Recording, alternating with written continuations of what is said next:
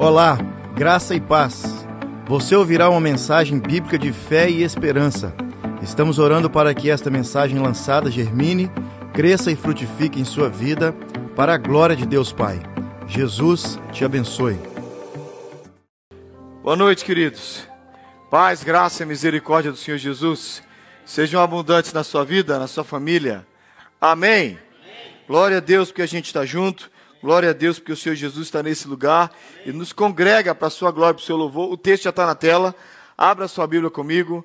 No segundo livro dos reis de Israel, nós vamos ler no capítulo 4, do 8 até o 37. Ah, no final do ano passado, a gente foi para o Egito, conheci o Bruno. Bruno está saindo ali. Mas a, a gente era da turma do fundão do ônibus. Eu, Bruno, a Mauri, uma galerinha boa. Acabei fazendo amizade com o Bruno, muito querido. Conhecemos o Bruno pastor Seni é famoso entre nós. E aí, e aí eu convidei o pastor Seni no ano passado, ano aliás, esse ano, para que ele fosse nosso preletor. Foi tão bom. O pastor Seni foi pregou no acampamento, nosso, no nosso retiro espiritual, aliás. Foi um tempo precioso. Até hoje falam lá do tempo precioso com esse homem de Deus. Muito bom. Bruno, pastor Seni, amamos vocês demais. Muito bom estar com, com vocês. E se eu dissesse para você que existe uma forma de você atrair para a sua vida o milagre que você tanto quer. Você acredita nisso? Você acha que é possível? Eu creio que é. Tem jeito de repelir e tem jeito de atrair. Para tudo na vida. Tem gente que vai para entrevista de emprego já com a certeza que não vai pegar o emprego. Outro dia encontrei com um sujeito assim. Eu disse, pela maneira que você está vestido, pelo seu tom de voz, você não vai pegar esse emprego nem aqui nem nunca. Saiu para perder e conseguiu. É verdade.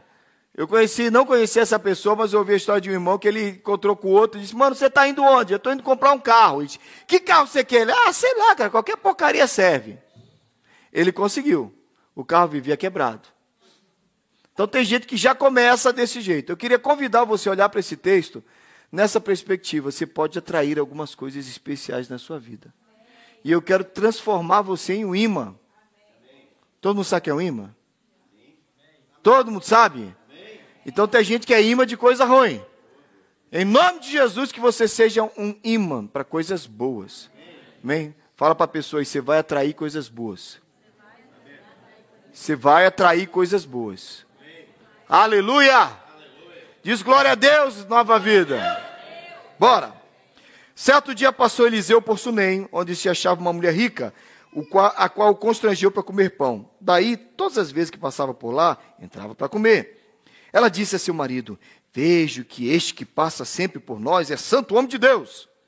Façamos-lhes, pois, em cima um pequeno quarto, obra de pedreiro, e ponhamos-nos nele uma cama, uma mesa, uma cadeira e um candeeiro. Quando ele vier à nossa casa, retirar-se-á para ali.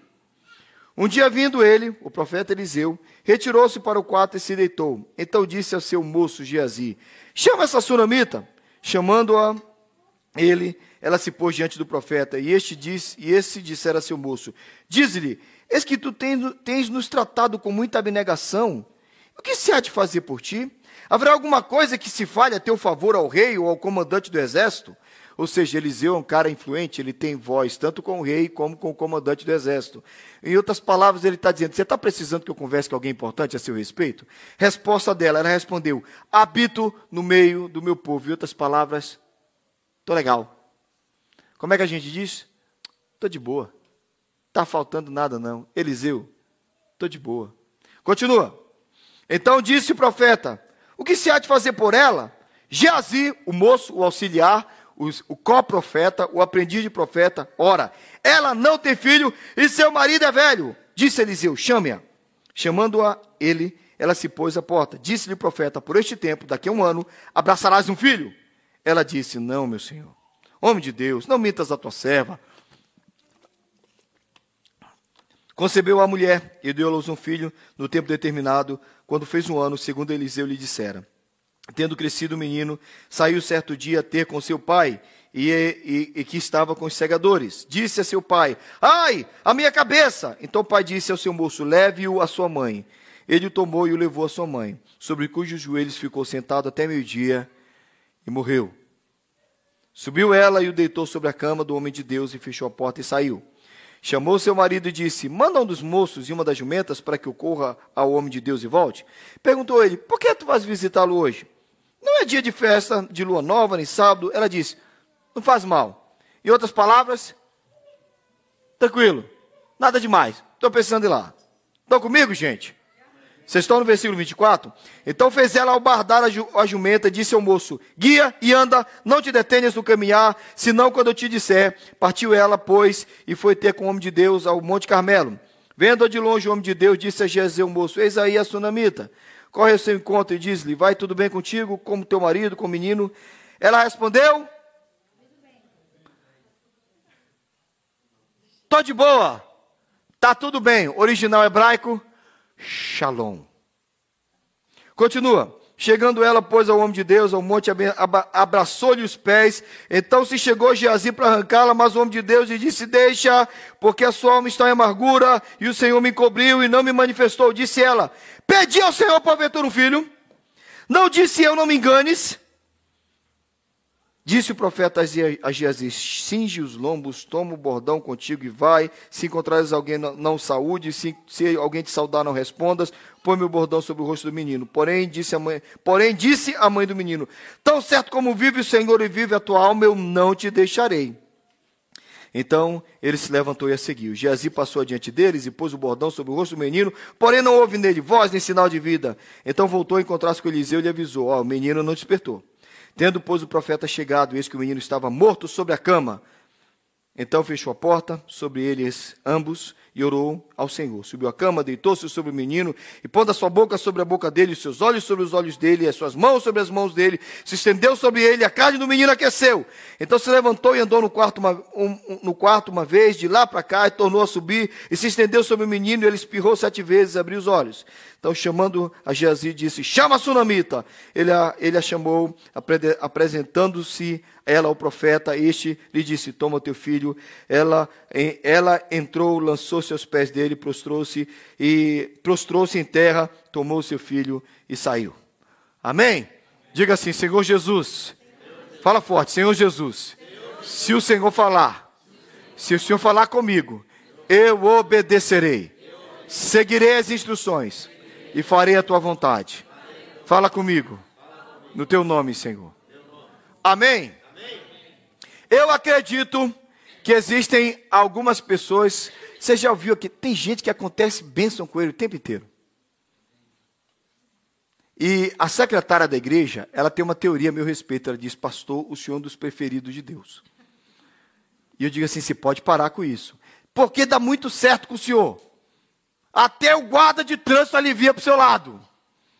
Eu disse assim: eu não acredito que Deus tem filhos preferidos. Não, irmãos, eu não acredito em filhos preferidos. Eu não acredito que Ele te ama mais do que me ama. Desculpa, mas eu também não acho que Ele ama mais a mim do que a você. Eu acredito que Deus ama a todos. Amém?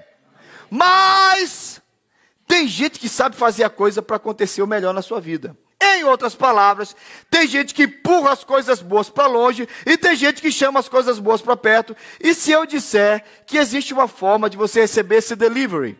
Já pensou se você pudesse receber de drone a bênção e o milagre na sua casa? Eu queria convidar você a entender que milagres são bem-vindos. Tem casa que parece que, que parece que no, no, no vocês, vocês chamam de capacho isso? Vocês, vocês entendem a palavra capacho? Aquilo ali que está na porta, no Brasil a gente chama de capacho. O capacho parece estar dizendo: milagres são bem-vindos. Pode trazer milagre aqui, é vontade de Deus. Gente, tem gente que o tempo inteiro está acontecendo coisas maravilhosas na vida dele, na vida dela, e você está dizendo assim: ah, mas Deus tem um queridinho, ah, ela é especial, ah, aquela irmã recebe mais bênçãos que eu. Não, não, não, não, não, não, não, pode parar. Não é isso não. É que tem gente que colocou, são bem-vindos milagres na minha vida, e ele sabe, ela sabe atrair milagres. Eu quero te dar algumas dicas bíblicas para que milagres aconteçam na sua vida. Amém? amém. Quantos querem aprender? Digam amém. amém. Diga assim: Eu quero aprender. Eu quero aprender. Como eu posso atrair? Eu posso atrair? Fala para fora. Como eu posso atrair? Eu posso atrair? Milagres, milagres na, minha vida. na minha vida. Bora junto? Bora.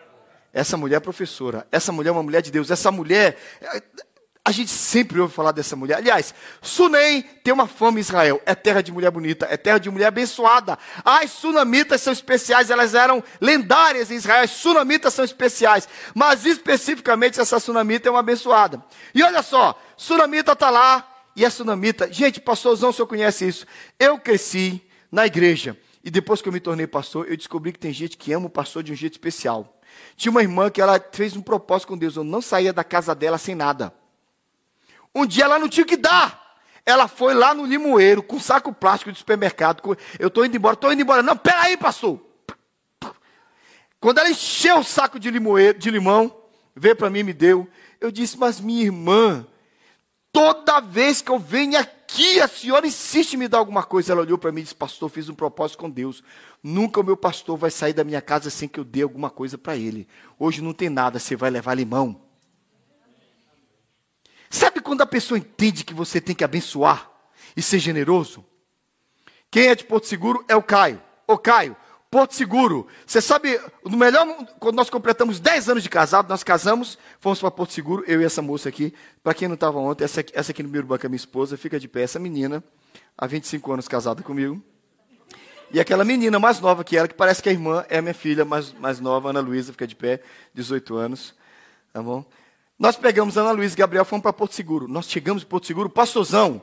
Nós fomos para uma das casas mais bonitas de Porto Seguro. O cara que nos recebeu, ele era só responsável pela comissaria, ou seja, ele supria todos os voos que pousavam no aeroporto de Porto Seguro. E ele tinha uma, deu um apartamento para a gente.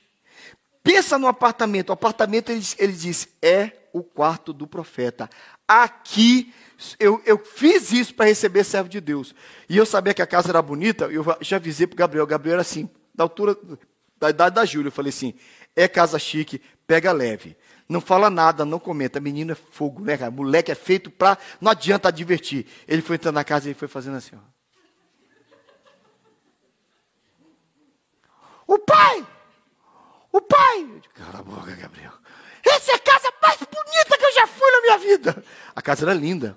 O irmão chegou, me colocou no quarto, deu um controle do celular, deu controle do portão e disse: Está aqui o controle do portão, está aqui a chave da casa, o senhor entra a hora que o senhor quiser, o senhor volta a hora que o senhor quiser, vai para a praia, vai passear, geladeira aberta, como o senhor quiser. Meu santo, a casa é tua. Eu disse, de onde veio tanta generosidade? Ele disse, Deus me prosperou demais. E eu quero abençoar. Aqui já ficou o pastor falando de tal, já ficou o cantor falando de tal.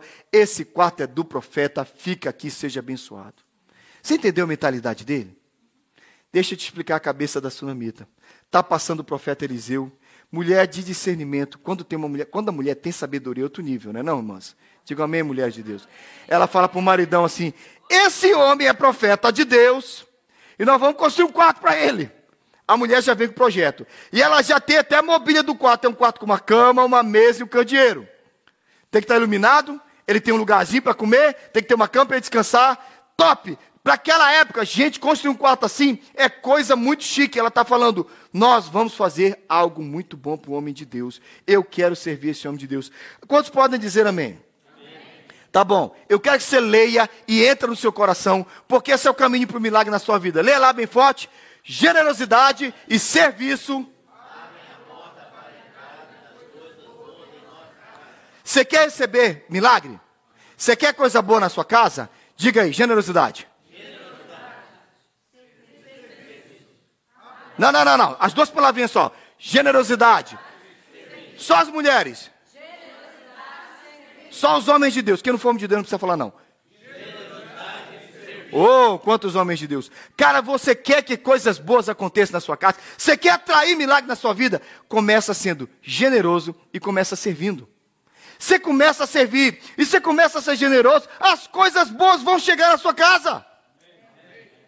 Estou saindo da igreja. Meu primeiro pastorado, Mogi Guaçu, interior de São Paulo. Pensa naquela alegria, Bruno, que você está quando acaba a escola dominical. A escola dominical acabava 11 horas, era quase meio-dia. Conversar com um, conversar com o outro, de ensaio. A Almira já tinha ido embora. Eu estou saindo. Aí de repente eu vejo passando assim, dois diáconos. Eu digo, onde esses caras vão? Um passa com um saquinho, o outro passa com outra sacola. Vou para o fundo da igreja. Ô, oh, gente, fundo da igreja. Está lá o mais conhecido e famoso mendigo com doença mental da cidade, o famoso BS. O BS estava lá. O BS era conhecido entre nós. O BS, quando ele, eu sabia quando o BS chegava na igreja, Bruno. Porque quando ele sentava no último banco, as pessoas se afastavam. Não porque elas tinham nojo dele somente, mas porque o BS ele, ele fazia as coisas nele mesmo.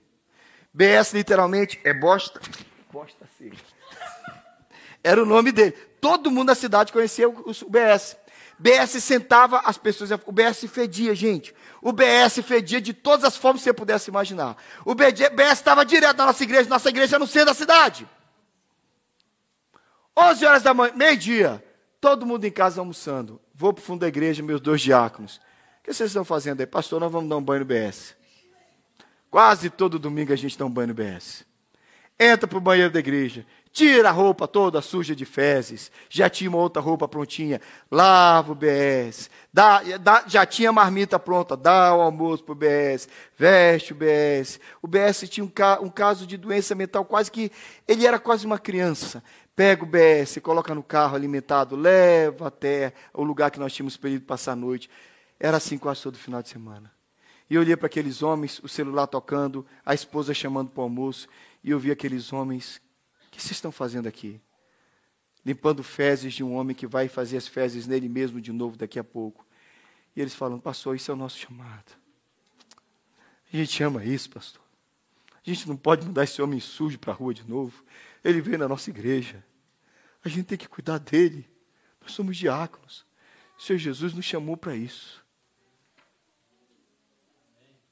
Todas as vezes que você serve, e todas as vezes que você é generoso, você atrai sobre a sua vida essas coisas. Milagres são frutos de generosidade. Milagres são frutos de serviço. Irmão, você quer ser feliz? Você sabe, eu estou na igreja desde criança. Você sabe quem são as pessoas mais felizes que eu conheço na igreja? Não são as mais ricas, não são as que têm a voz mais bonita, não são as que têm o melhor cargo. As pessoas mais felizes que eu conheço na igreja são as que servem e servem com o coração feliz. Não importa o que elas fazem, elas estão ali contentes. A nossa igreja, nós temos uma sala grande, quase do tamanho desse ambiente aqui, só de coisas para doação. Quase isso aqui, né? Talvez um ter, isso aqui é, é uma área toda de coisas para doação. Toda hora está chegando brasileiro lá. Nós, somos, nós estamos em Marlboro, Massachusetts. Toda hora está chegando. Aquelas mulheres, elas ficam o tempo inteiro coletando roupa. Roupa de frio, bota de frio, snow pants, porque os homens chegam, vão trabalhar tirando neve. É, é tudo que você possa imaginar. Da roupinha da criança até os objetos de casa. Eu estou na igreja todo dia, sabe o que acontece, pastorzão? Vai dando três da tarde, uma mulher que limpou casa desde as sete da manhã, ela limpa a última casa dela três horas, quando às três e meia ela enfrentou um trânsito terrível, chega lá na igreja e ela corre lá para o fundo.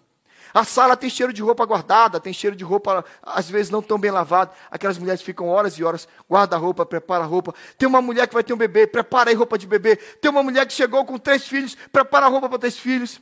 E eu vou lá, eu vejo aquelas mulheres com a roupa ainda da limpeza da casa, fazendo aquilo. Eu não vejo ninguém reclamando, eu não vejo ninguém chateado, eu não vejo ninguém frustrado. Elas estão sempre felizes, porque é muito bom servir.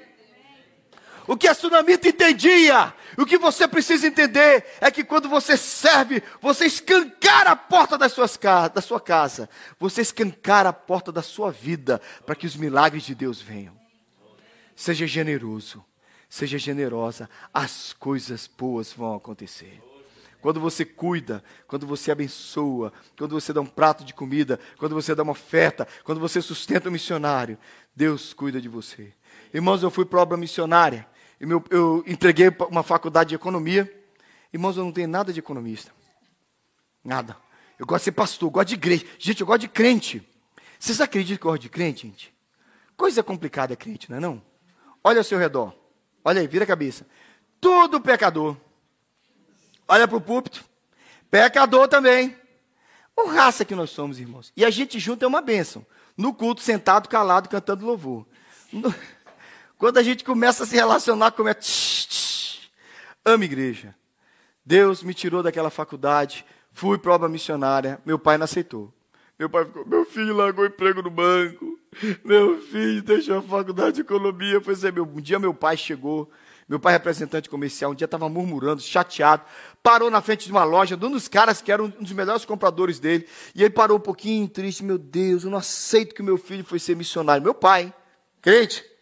Crente é assim, é bom que o filho dos outros seja missionário, não meu filho, né?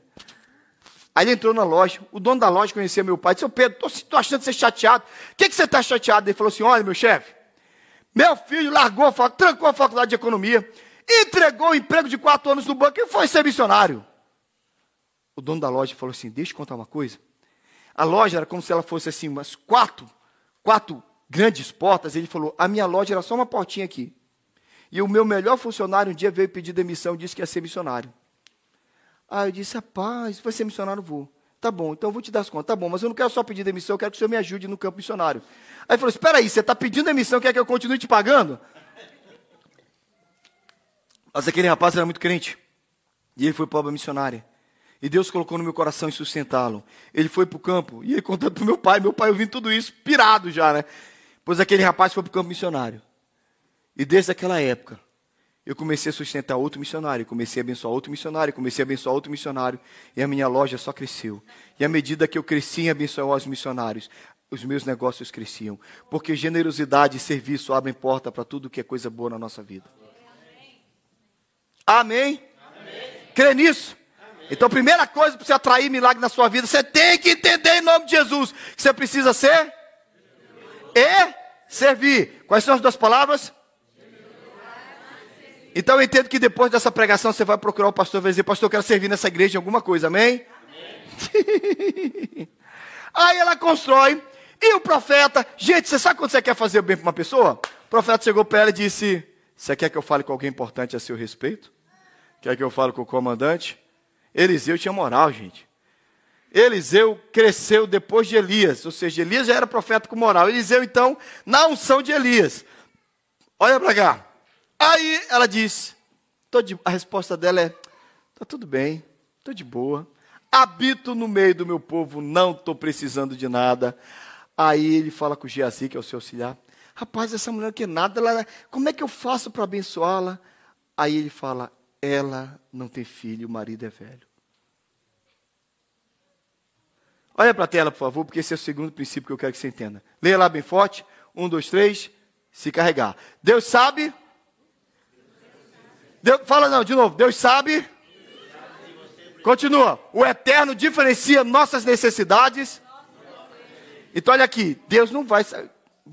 Pensa aqui comigo. Pensa aqui comigo. Você que está imaginando. Deus olha para você e diz: Meu filho, o que é que você quer? Senhor, eu estou querendo uma Lamborghini. Diablo. Deus vai falar assim: Tá vendo? Já começou pedindo mal. Tem várias Lamborghini, você pede logo essa. Deus vai te dar uma Lamborghini só porque você quer? Deus pode te dar uma Lamborghini? Pode. Mas o que, que Deus diferencia na sua vida? Vocês entenderam ali? Você quer Lamborghini ou não, minha filha? Ah, eu também quero. Mas Deus não dá. Nem tudo. Vem cá, já pensou se Deus nos desse tudo que nós pedíssemos? Gente, Deus não é o gênio da lâmpada. Jesus, me dá meu Lamborghini. Ah. Se ele desse tudo que você pedisse, essa vida seria destruída. Olha para lá, cara. Deus te dá o que você precisa, não os seus caprichos. Amém? Mas Deus olhou para aquela mulher e disse: ela precisa de um filho. E sabe qual? Presta atenção, que senão você vai perder o melhor dessa história. Ela não pediu. Ela pediu? Ela não pediu. Ela não pediu. Deus olhou e disse: Eu vou te dar, porque ela foi generosa e porque ela foi realmente serviçal. Ela serviu. Então, olha aqui, talvez essa é uma coisa que você precisa aprender. Tem coisa que a gente nem pede. Deus dá. Você que é solteiro, quantos solteiros nós temos aqui? Quantos querem casar? Não? Gente, casar é bom. Não, você é muito nova, eu concordo com você, mas você vai casar um dia. Sabe uma coisa boa sobre solteiros? Se você pensa em casar, uma boa lembrança para você. Relaxa, cara. Oh, fica aqui comigo. Comigo. Depois você conversa com eles. Agora você fica aqui comigo. Uma coisa boa que vocês precisam aprender é que Deus pode te dar muito mais do que você pediu. E Deus pode te dar muito aquilo, muito mais do que você sonhou. Contanto que você entenda que você vai cuidar dele. O que, que você acha que aconteceu com Adão? Você acha que Adão imaginou que era Eva? Alguém imaginou que Adão ia ganhar uma Eva? Adão dormiu. Sabe como é que Deus mandou eu casar? Sabe como é que eu achei essa moça? Eu falei assim, Senhor, eu estou olhando para toda essa obra missionária. Eu estava numa obra no campo missionário. numa base missionária, tinha 500 pessoas, metade disso eram mulheres, e quase tudo era solteira. Aí eu olhei e digo, Senhor, eu não tenho uma esposa aqui. Deus disse, vai dormir, porque é assim que Deus fez com Adão. O Adão, coitado, estava querendo casar. E aí o Senhor falou assim para ele, Adão, olha aí, você viu alguma coisa? Não. Adão nem sabia o que ele sentia falta, mas os hormônios estavam lá, porque Deus criou Adão completo. Você já sentiu uma falta de uma coisa que você não sabe? Adão estava nessa. Deus fez ele dormir. Quando ele acordou, estava lá do lado dele. Você acha que Adão olhou e disse: Uau, o que, que é isso, Deus? Não sabia, mas era o que ele precisava. Deus te dá muito mais do que você quer. Deus te dá o que você precisa. Só acredita numa coisa: vai dormir e descansar no Senhor. Foi assim que Deus me deu uma esposa. Deus disse: vai dormir, quando você acordar, vai estar do seu lado. Quando eu acordei, ó! Oh! Acordei espiritualmente, viu, gente? Então, cuidado para você não começar. Eu estou falando com os solteiros, porque às vezes vocês começam assim: Senhor, tem que ter o cabelo assim. Tem que ter a voz assim. Ele precisa ser assim. Precisa ser aquele que abre a Bíblia assim e diz: Senhor Jesus. Cuidado. Ele precisa ser um servo de Deus.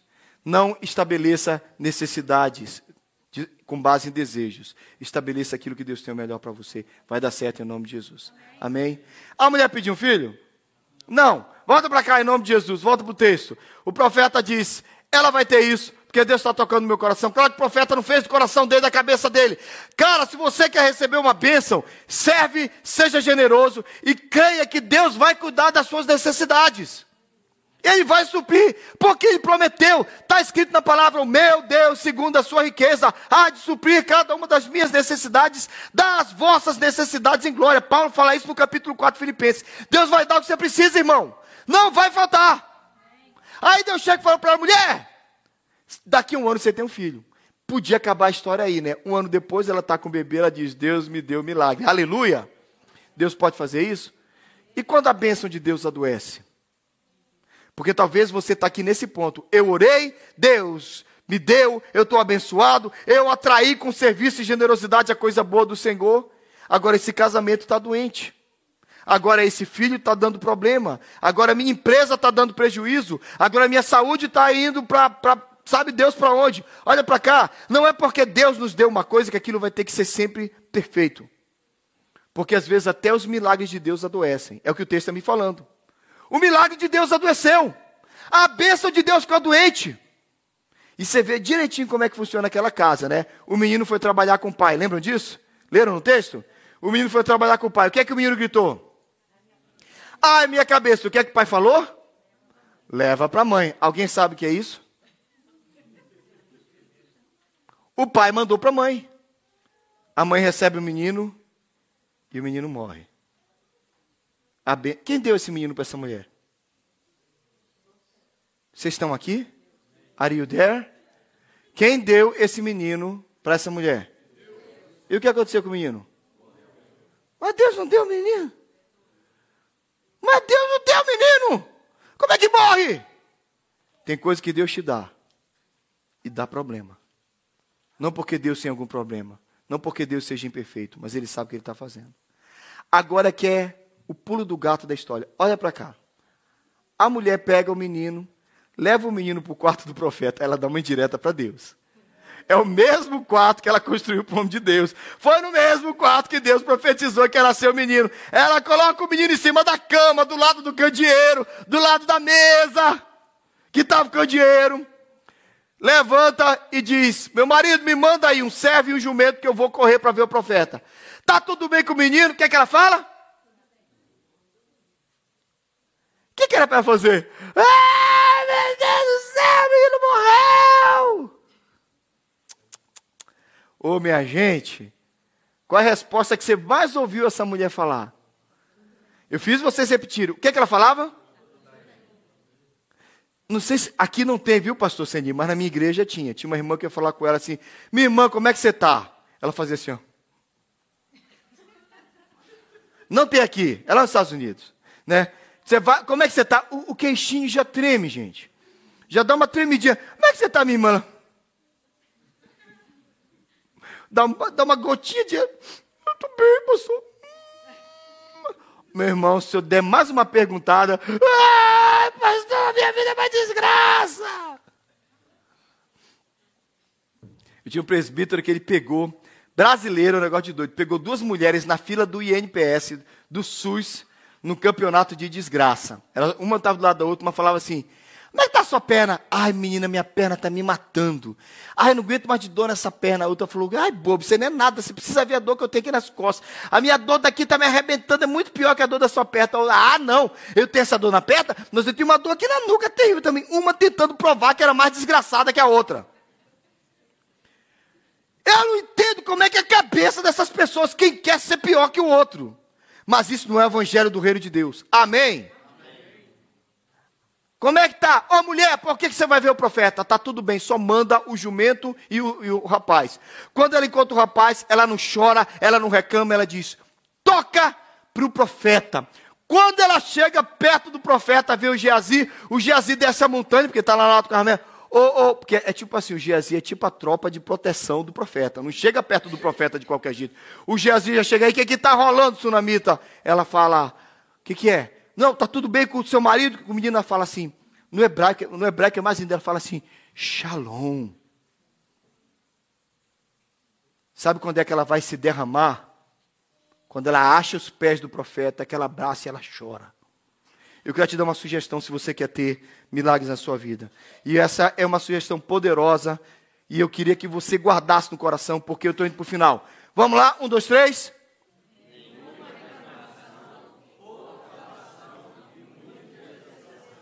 Não, não, vocês não entenderam, não, porque vocês leram muito devagar. Está muito tempo no Canadá, está muito tempo lendo inglês, né, irmão? Foi por isso, né? É muito tempo só lendo inglês, por isso que ficou assim devagar. Vamos tentar de novo. Nenhuma pouca falação. Aquela mulher não falou com ninguém, não murmurou com o marido, ela não foi no caminho com o servo, meu filho morreu, nada. Gente, sabe o que a gente tem que aprender? Vamos aprender a chorar com quem resolve. Vamos aprender a orar e buscar quem resolve. A gente está derramando toda a nossa esperança em A, em B, em C, e a gente reclama, e a gente vai para as redes sociais. Gente, eu estou cansado de rede social, social ser lugar de lamúria. Acaba o namoro, ela vai lá, é assim que os homens nos tratam. Não é? Perdeu o emprego, não confie na sua empresa, ela pode deixar de amar você. Sei lá, meu, ela quer saber da sua vida. Se vai postar alguma coisa, posta para abençoar. No mais, ó, psh, nenhuma reclamação, pouca falação, muita exceção. Gente, ninguém precisa saber das suas lutas. Olha aqui para mim. Ninguém precisa saber das suas lutas. Para de ficar contando para todo mundo. É assim que se atrapalha a sua vida. Nenhuma reclamação. Pouca falação. Vamos parar de falar. E a gente vai chorar no lugar certo. Aquela mulher não falou com o marido, não falou com ninguém, não falou nem com o Geazi. Mas quando ela achou o pé do profeta, ela agarrou no pé do profeta e disse: É aqui que eu choro. Porque para ela o pé do profeta era o pé de Deus. Então você fique esperto, que você vai chorar suas dores no pé do Senhor, que você está precisando é chorar lá. Não, nas, não, no, não, no, Instagram, não no Snapchat, não, não no, sei lá, no Facebook. Para de chorar nesses lugares, porque ninguém tem que saber que você chora.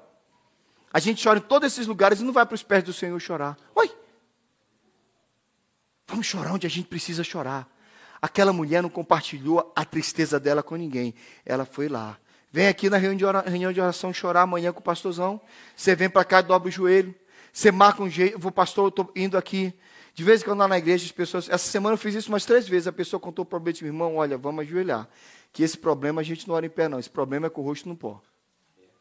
E vamos chorar e vão morar. E não conta para ninguém. Essa semana eu orei numa casa, lindíssima. Gente, casa top. Semana passada, aliás, porque hoje é domingo. Casa top. Eu fui, foi a última coisa que eu fiz quinta-feira antes de vir para cá. O casamento tinha acabado dessa família. Essa mulher disse: Meu marido está tá querendo ir embora, pastor. Eu vou orar e eu vou chorar. E ninguém ficou sabendo, ninguém sabia. Pensa numa mulher discreta casamento acabando, marido pensando em lançar tudo fora, e ela ali, discrição. Entrava no culto, chorava, mas ninguém sabia, a lágrima dela era para o Senhor. Deus mudou a vida dele. Deus quebrantou o coração desse homem. O cara está focado, está firmado na igreja. Compraram uma casa, gente, lindíssima. Fui orar por eles quinta-feira, ajoelhei com eles lá na casa e disse: A glória dessa casa será maior que a glória da primeira. Aquela mulher é uma sunamita. Deus trouxe você aqui essa noite para no final dessa mensagem eu precisar te dizer isso. Nenhuma reclamação. Para de falação. Muita intercessão. Fala pouco, ora mais. Amém. Amém. Sabe o que aconteceu? E a gente pode só lembrar de uma coisa. Só para concluir, que é o quarto ponto. Respeita, gente, o processo. Porque o, o, o, o coitado do Geazi foi lá, trouxe a vara do profeta, colocou lá em cima do moleque. Ixi, curou nada. Resolveu nada. Uma lembrança para todos nós. Vara de Eliseu não funciona em mão de Geazi. A armadura de Saul não funciona em corpo de Davi. Um são do outro não serve na sua vida. Acha quem você é. Seja quem você deve ser. Não flua na unção do outro. Geazi não tinha nada para fazer ali. O profeta mandou, mas quem tinha que ser era o profeta. O profeta foi lá. Irmãos, aquela mulher ganhou aquele filho duas vezes profeta teve que entrar no quarto, deitou sobre o menino, orou, deitou sobre o menino, orou. Parece que é um processo. Você já viu que algumas coisas na vida não tem tempo para isso, mas teologicamente parece que os milagres de, de Eliseu são milagres assim sofridos. Ele tem que brigar por eles. Ele ajoelha até uma pequena nuvem do tamanho da mão de um homem. Ele sete vezes até que isso acontece. Ele tem que ir várias vezes em cima do corpo do menino até acontecer. Parece que Eliseu tem um processo de clamor e de intercessão para que Deus faça algumas coisas. Aprende com Eliseu. Às vezes não é na primeira vez que a gente toca que as coisas acontecem. Até para Naamã foram sete mergulhos na água. E se tivesse parado no sexto, não tinha voltado a pele. Presta atenção, eu não tenho tempo para te explicar isso. Depois, um dia, a gente pode até falar, mas o processo de Eliseu é sempre demorado. Respeite o processo do milagre. Paciência, vai acontecer. Talvez você está no sexto mergulho, no quarto mergulho, na primeira subida. Daqui a pouco a criança vai ressuscitar. Enquanto não acontece, fica firme nenhuma reclamação, pouca falação e muita intercessão. Eu queria terminar essa, esse culto orando por milagres. Eu queria terminar, porque eu, eu não tenho como terminar isso aqui sem orar. Se você quer, olha só, minha lembrança para a gente concluir os quatro pontos. Se você quer, vai chegar o milagre na porta da sua casa, diga amém. amém. Vem aí. A, a Amazon é forte aqui? Entrega aqui. Não, o Amazon de Jesus é muito melhor. Entrega na porta de casa os milagres. Então lembra que você precisa ser generoso. Por favor, lembra que também você precisa diferenciar as necessidades. Não fica pedindo capricho, não. Lembra que você precisa respeitar o a, você tem que ter nenhuma reclamação, pouca falação, muita intercessão e respeita o processo. Deus vai fazer milagre. Já dei minha aula, já ensinei a palavra de Deus. Vocês entenderam? Então nós vamos orar por milagres agora em nome de Jesus. Vamos ficar de pé? Queria chamar o pastor para cá, pastor Bruno, e a gente vai estender a mão sobre a vida de vocês. Nós vamos orar por milagres. Amém. Deixa eu pegar esse microfone aqui. Irmãos, você não precisa arrepiar para Deus fazer milagre. Você não precisa sentir o um negócio. Eu creio em milagres. Deus faz milagres. A pessoa sai e diz assim: Eu não sei o que aconteceu. Outro dia o cara foi numa reunião dessa que a gente faz. A gente faz também uma semana de oração. Ele não conseguia ajeitar o pé. Trabalhava como mecânico. Né? Ele disse que ele foi orou, ele levantou da oração e disse: Meu pé tá bom. E nunca mais a perna deu problema. Eu perguntei: Você sentiu um formigamento, sentiu um fogo, um anjo tocando? Ele disse: Não, simplesmente veio uma convicção. Deus fez. Deus faz, irmãos. Então eu queria chamar aqui na frente você que quer. Feche os olhos. Antes de você vir aqui na frente, eu quero orar por você que acredita em milagres e que você quer escancarar a porta da sua casa para os milagres. Então você vai fazer a coisa certa. Eu, vim, eu, vou fazer um compromisso com Deus. Eu vou servir e eu vou ser generoso. Mais que isso, meu compromisso com o Senhor. Eu vou também. Eu vou também abençoar. E eu vou parar de falar. Eu vou parar de reclamar. Eu vou, eu vou crer que Deus sabe que aqui são os meus desejos, mas Ele sabe também as minhas necessidades. Eu vou ter paciência no processo porque Deus vai agir. Se você crê em milagres, vem aqui na frente, nós vamos orar por você. Mas você vem aqui logo.